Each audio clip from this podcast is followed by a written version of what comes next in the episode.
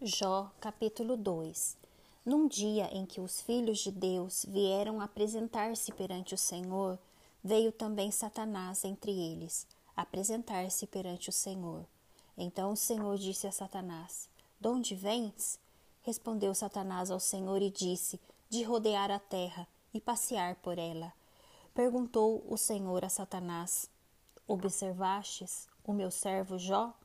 Porque ninguém há na terra semelhante a ele, homem íntegro e reto, temente a Deus e que se desvia do mal.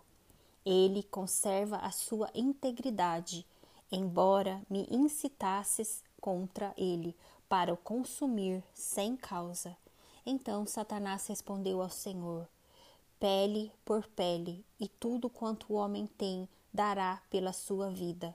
Estende, porém, a mão toca-lhe nos ossos e na carne, e verás se não blasfema contra ti na tua face. Disse o Senhor a Satanás: Eis que ele está em teu poder, mas poupa-lhe a vida.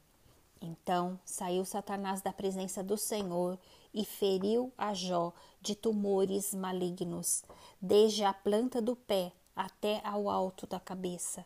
Jó, sentado em cinza, tomou um caco para com ele raspar-se. Então sua mulher lhe disse: Ainda conservas a tua integridade?